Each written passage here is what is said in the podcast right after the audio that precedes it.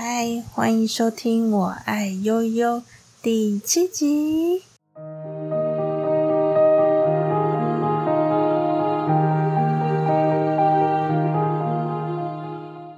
首先呢，在这一集的开头，我想要感谢所有有跟我私讯小盒子，不管你是 Facebook 还是 Instagram，你都有私讯我，鼓励我的这些。朋友们，谢谢你们给我很多正面的反馈。我其实回想比我预期中来的还要好诶，因为我以为我的 podcast 应该没人听，呵呵，结果有人，Hello anybody，哎呀，这样，呵呵，有好多人哦，我觉得很开心。然后，然后，而且大家的留言都很感人，对，尤其在。第五集是心理咨商自我揭露那一部分，很多人听了很有感觉，然后给我很多正面的回馈，啊，鼓励我，希望我可以继续努力。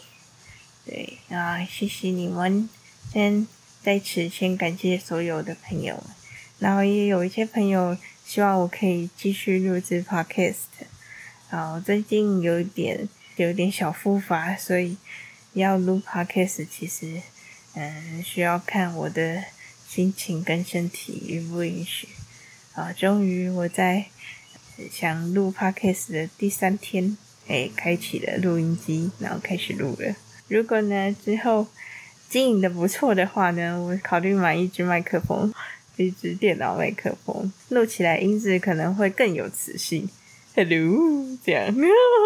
对，可是我想说，内容应该还是比较重要了。今天呢，要跟大家谈的呢，是我之前忧郁症三打三轮车。我们谈过了吃药，也谈过了心理咨商，第三个就是休养了。我觉得休养其实这个主题并不好讲，所以呢，我今天有参考一本书籍放在资料库那边，那。大家有兴趣的话，可以去看哦，找来看哦。好，今天我要推荐的这本书呢，叫做《图解忧郁症完全指南》修订版，然后还是日本的书翻译过来的。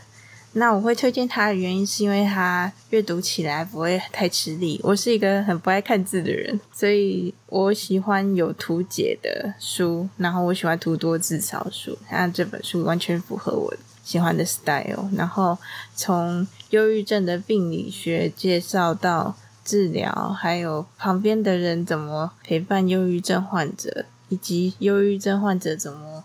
调试压力，这本书都有很简单的描述。我刚开始发病的时候就，我买了很多忧郁症的书籍，包括什么《小郁乱入》啊，那本书也不错。但我最终留在身边的工具书就是这一本《忧郁症完全指南》图解书。今天就有一点类似这本书的导读，因为这本书有谈到修养要怎么要怎么做。或者是修养，我们可以怎么去调试我们的压力？对，那这本书会给你很很好的帮助跟解答。那如果需要的朋友，欢迎去借来看或买来看哦。我想说业配钱呢？哎呀，这不是业配，这是真心的推荐哦。好，那我们来讲解，就开始吧。讲休养要怎么做呢？忧郁症治疗里面，除了吃药跟心理治疗以外，最重要的就是休养，让身心休息，远离压力源，让身心的能量恢复是很重要的。然后呢，忧郁症患者通常都是属于责任感较强的类型，就是通常完美主义者的倾向，而且不爱休息。哦，就是我，如果自己休息，就会有罪恶感，会觉得自己增加别人的负担。可是，如果忧郁症发病，然后你又持续做工作或做这些平常的家事的话，可能会让自己效率更不佳，又会进入一个恶性循环，就做不好就被骂，然后又又觉得自己怎么那么没用，然后再做多做多错这样。所以，嗯，其实还是建议，如果忧郁症有点严重的话，还是请假吧。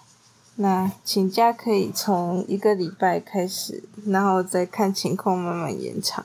可以先请一星期的假，但如果你一开始请假，一定会觉得哦，我是废物哦，我怎么可以请假呢？哦，如果请假的话，我的工作谁来做？这样一定会有这样的这样的担忧。就像我刚开始在念授班的时候，我就是不让自己休息，我很不服气。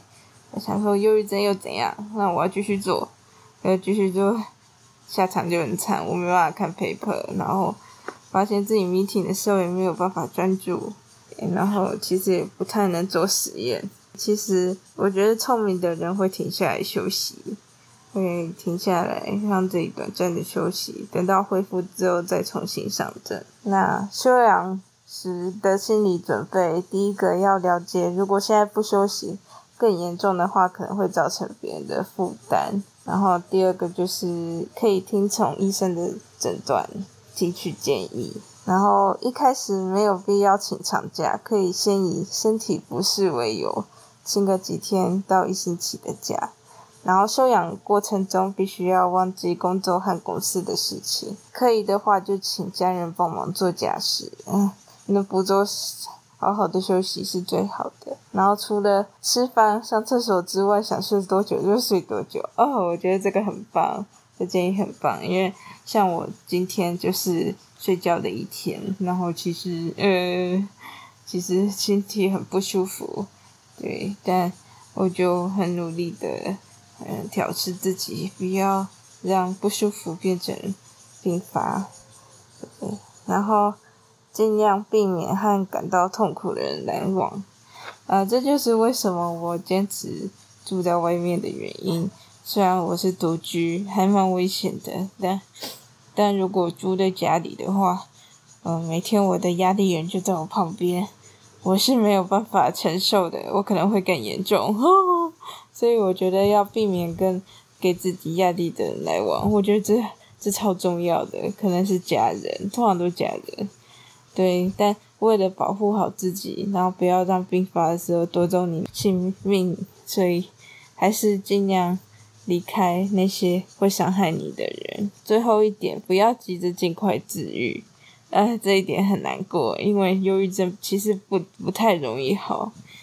我会这么说，是因为我我已经很竭尽所能的接受治疗四年了，但还是没有办法像想象中的那么快好了，甚至就是有那种走两走三步退两步的感觉，就是诶一下好了三步往前进了三步，但一下要退两步这样。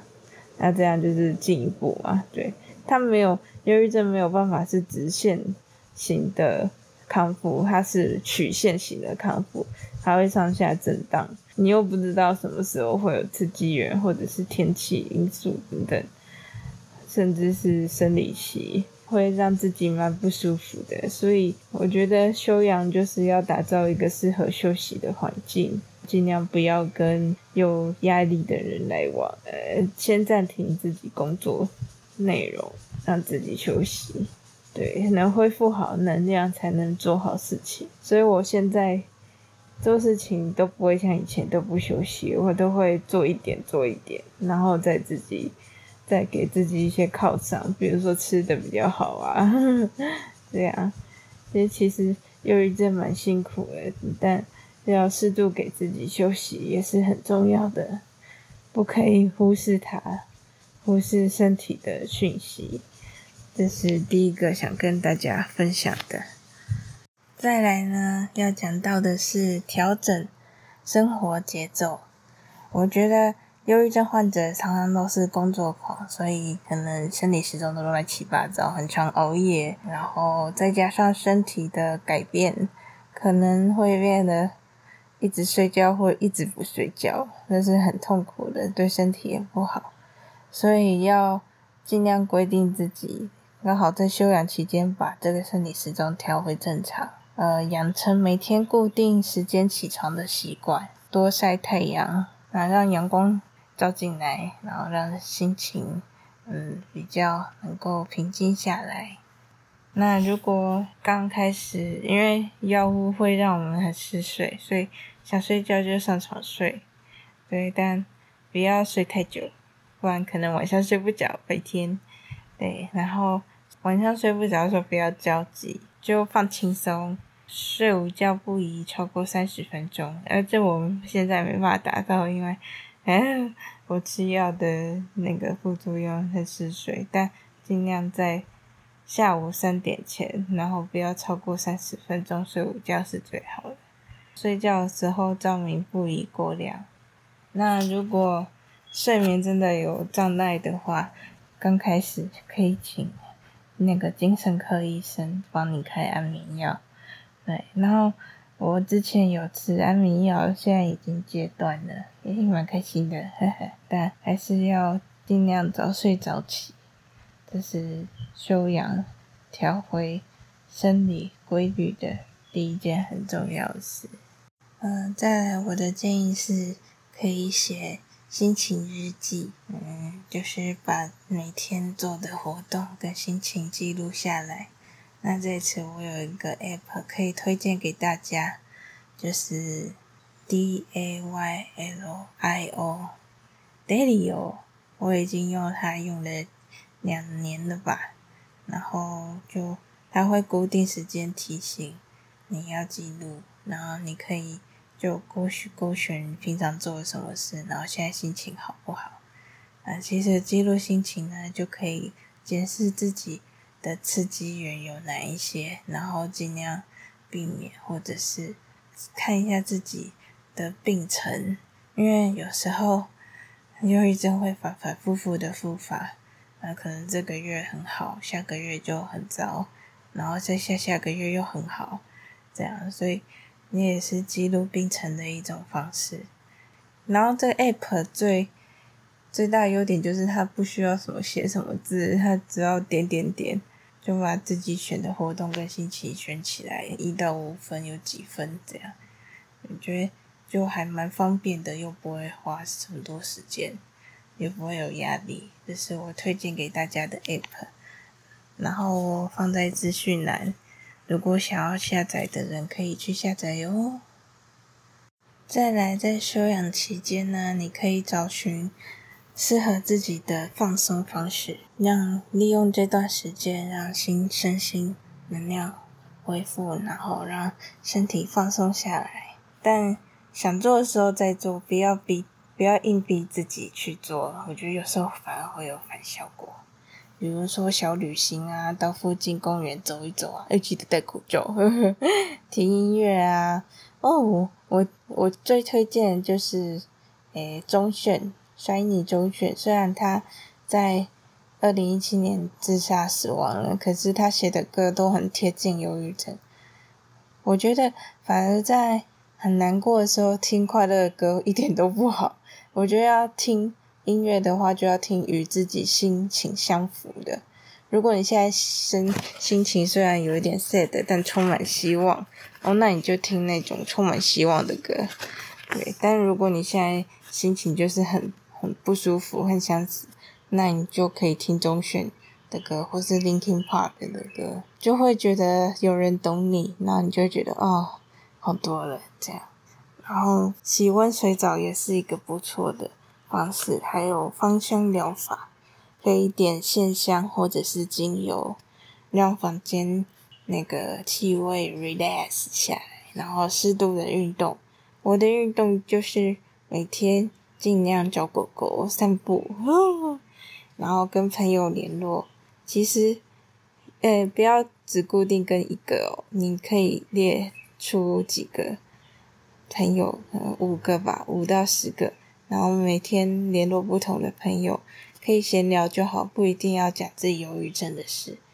我觉得跟人家聊天还蛮疗愈的，因为人可以从就是社交当中获得一点能量，然后拥有嗜好，我觉得这蛮重要的。像我录 podcast 啊，或者是帮狗狗拍照啊，或等等唱歌啊，这些会让我。有，嗯，还蛮开心的，所以在自己呃身体允许有 energy 的情况下，我都会尽量从事这些事情。像我今天虽然没有什么力气，然后刚刚也耍废睡了一阵子，可是我就起来录 podcast，告诉自己啊，还是有人需要我的，我喜欢做，然后做录 podcast 是对对社会是有益的，我就会还是在自己允许的状况下做。像我现在就懒懒的躺在床上，但我可以讲话，就用手机录。这方式也不错，所以大家可以找只适合自己放轻松的方式哦，都可以试试看。然后建议就是不要不要太强迫自己，如果真的什么都不想做，这些事也不想做的话，那就休息睡觉吧，不要勉强自己。毕竟没有什么比保住性命还更重要的事情了。这是我跟大家分享的这部分。好，当你药也吃了，心理咨商也做了，然后也做了这些修养的行为，但忧郁症就是反反复复。对，那我必须告诉你，每个人复原的路程都因人而异，嗯，可能依照你的创伤跟体质会有不同的时间，还有不同的轻重。我觉得这是忧郁症最痛苦的，就是它会好时好时坏。当你开始以为自己啊好像要康复了，可是可能过没几天又把你推到低谷。但大部分的患者会从治疗开始后四到六个月，病情会减轻。对，然后忧郁症的病程呢，通常以半年以上，就是它是需要耐心和时间去治疗的。对，可能你跟病友聊天的时候会发现，哎，为什么别人好得很快，我就一直好不了？不是好不了，有时候其实是比较慢，你比较多需要多时间，但只要方向对了，就可以继续前进，把今天过好就好了。啊，毕竟你没有自杀已经很棒了。哦，我对我对我自己说，so sad。对，然后在复原一段期间后，可能会有恶化，甚至有力气、有死亡的想法，然后反而变得更严重，自杀的危险性很高。所以不要太过于乐观，也不要太过于气馁，就是渐渐的让自己处在一个平衡。就是我今天就算过得很糟也没关系，我已经尽力的，只是我身体需要。需要发泄他的负面能量，可能我以前对别人太好了，所以我现在要把以前压抑的怒气都释放出来，就把它当做一个修行，不需要跟别人比较，因为其实我这个年纪二十六岁也是，嗯，其实应该也是一般人的话就会赚钱的黄金时期，那有时候不因为忧郁症不能赚钱，真的蛮难过的。所以，唉，我我常常需要透过心理咨商来来提醒自己，其实自己已经很棒了，就是很努力的去面对忧郁症这件事，而且真的康复的很多，还可以录 podcast 给你们听。我没有想到这一天，哼，就是所以复原之路因人而异。不要太过的急躁哦，这是这部分要提醒大家的。那大家都辛苦了，嗯。再来是，如果你听完以上，然后发现家里不适合，或者是你在外面怕表，你是一个人住的，我要对独居的患者提醒一下，因为我也是独居的患者。哦，我觉得独居的患者要一个人面对忧郁症病发是非常痛苦的。嗯，虽然我有男朋友，但就是自己在可能死神来找我的时候，我没有办法，呃，没有办法去 handle 的时候，会真的会很害怕自己会走上绝路。那如果你是身边的亲密的人，他独居的话，必须要常常关心他。有几种变化可能要注意一下，比如说变得很少说话，声音变小，爱发牢骚、诉苦、自责、暗示自杀、想去死或者很痛苦。嗯，我觉得这些都是死亡、自杀前的征兆。那务必要跟患者，你，不用太过密切，但也不可以完全不关心人家，因为就尽量在不定时的打电话问候，然后并且告诉他，你是对我来说是很重要的人。如果你真的因为自杀而死掉的话，我会很难过，我会觉得非常难过。这样，然后希望你可以好好的活着，可以这样的跟。你的独居患者，讲，嗯，讲这些话，我自己都觉得好感动。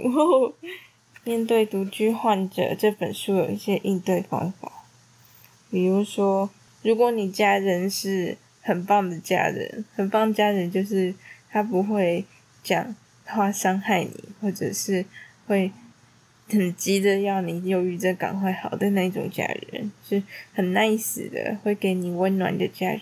尽可能的话，就尽量跟别人相处，跟家人相处。无论如何，难以和家人住在一起时，家人要定期去拜访。我不过现在这比较难做到，因为现在是唯一解封，对。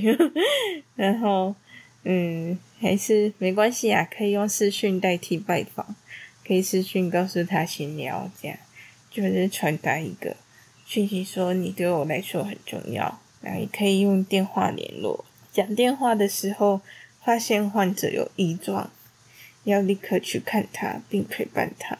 如果很危险的话，尽量催促他回到有人的家人的身边。我妈妈其实有差点这样做，但 但如果我回去跟他们住的话，我可能会更不敢发病，然后变成我一直更压抑自己的病情，所以我还是住在外面。对，然后定时跟朋友、男朋友或者是狗狗、校园的狗狗接触，然后要确认患者是否服药。哦，建议患者可以买老人药盒，就可以提醒自己一定要吃药。医生跟家属之间可以交换讯息，支持患者。哦，这个我语带保留，因为其实病情是病患的个资，而且。其实忧郁症大部分都跟家人有关，对，这是我的医生偷偷跟我说的。就忧郁症的创伤来源不是来自于家庭，就是来自于职场。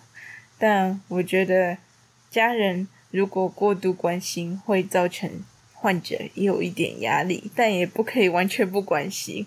这样会让患者觉得自己被忽略了，所以要在中间取个平衡了。真是辛苦你们了。嗯，我下一集会做陪伴者的访谈，那如果有想要听这个资讯了，可以期待哦。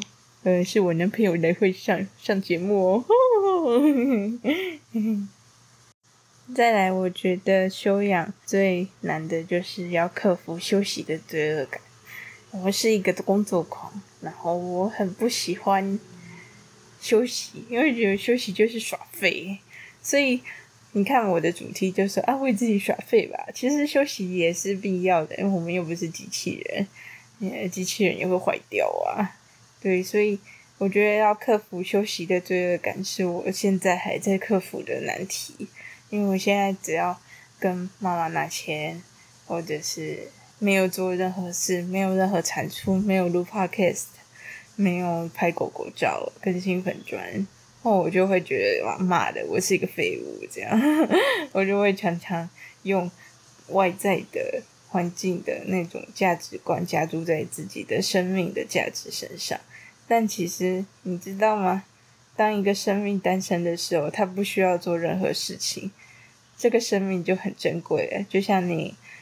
可能去看一个刚出生的小宝宝，你会想那么远吗？哦，希望他可以又有成就，又有怎样怎样，通常都不会。刚开始出生的宝宝被赐予的期待都是还蛮纯粹，就是希望健康快乐。可是随着年纪的增长，别人的要求就越来越大，自己对自己要求也越来越大，然后就变成压倒自己最后一根稻草。对，所以我觉得休息是有正面意义的。休息除了是为了走更长远的路以外，就是为了不想走路的心情而休息。对，就是人就是要学会休息，才能把事情做得更好。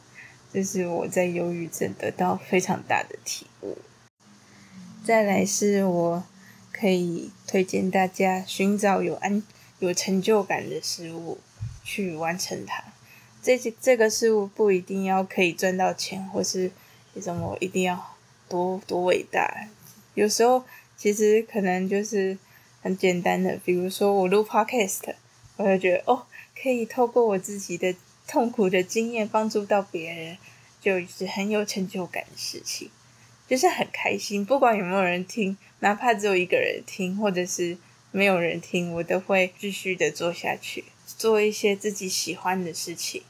嗯，你可能生病前没有办法、没有时间做的事情，像我帮狗狗经营粉专，或者是帮忧郁症经营粉专，然后创作 YouTube 等等的这些事情。现在想起来，我还蛮开心的。还有制作贴图哦，我有好多才多艺啊！如果我去呃化工厂当工程师，我就没办法做这些有趣的事情。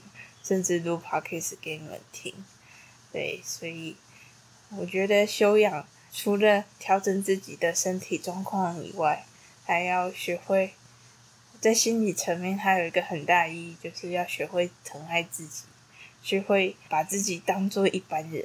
因为我我们忧郁症患者都会对自己过度要求，然后希望自己很卓越，但其实。我们还是有时候不可否认的，我们还是一般人，有时候还是需要休息，还是会有很难过的时候，所以不用什么一定要很很刻意的激励自己，很正面，我觉得那太累了。我觉得拥抱自己不同的面相，就是学会学会爱自己的第一步。然后最后，如果你休养一阵子，觉得自己状况好了很多，想要重回职场或学业，那是 OK 的。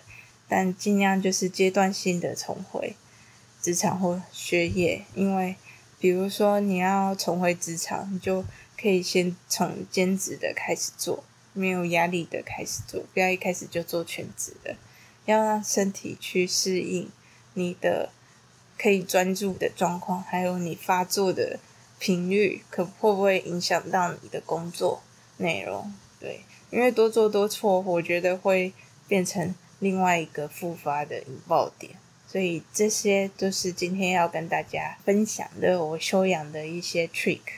重复跟大家严正的呃强调一次，就是治疗忧郁症，药物治疗、心理智商跟修养都是缺一不可的，不可以什么因为药呃有副作用，那我就不吃药这样，哎借口哎，通常吃药都要经过一个月。副作用才会消失，药效才会出现。不要吃了一两颗，觉得自己变得好呆，然后就不吃了，然后又开始练功，然后又复发，影响到别人。我觉得这样都是对自己跟别人都不好。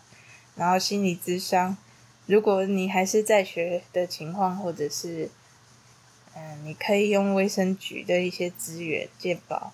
那如果经济允许的话，可以自费去咨商。我觉得咨商是。比药物治疗还要更重要的，对，我不，我会觉得停掉的话会有点可惜，对，就依自己的状况啊，然后再来是休养，就我刚刚分享了很多，比如说要远离压力源啊，打造很适合自己休息的环境啊，调整生活节奏啊，然后推荐的 app 啊，心情日记，然后心态的调整，罪恶感的调整。然后要找寻自己有成就的事情，然后学会学会让自己嗯休息，我觉得这还蛮重要的，所以这都是缺一不可。好，今天的 podcast 就录到这边，希望大家喜欢。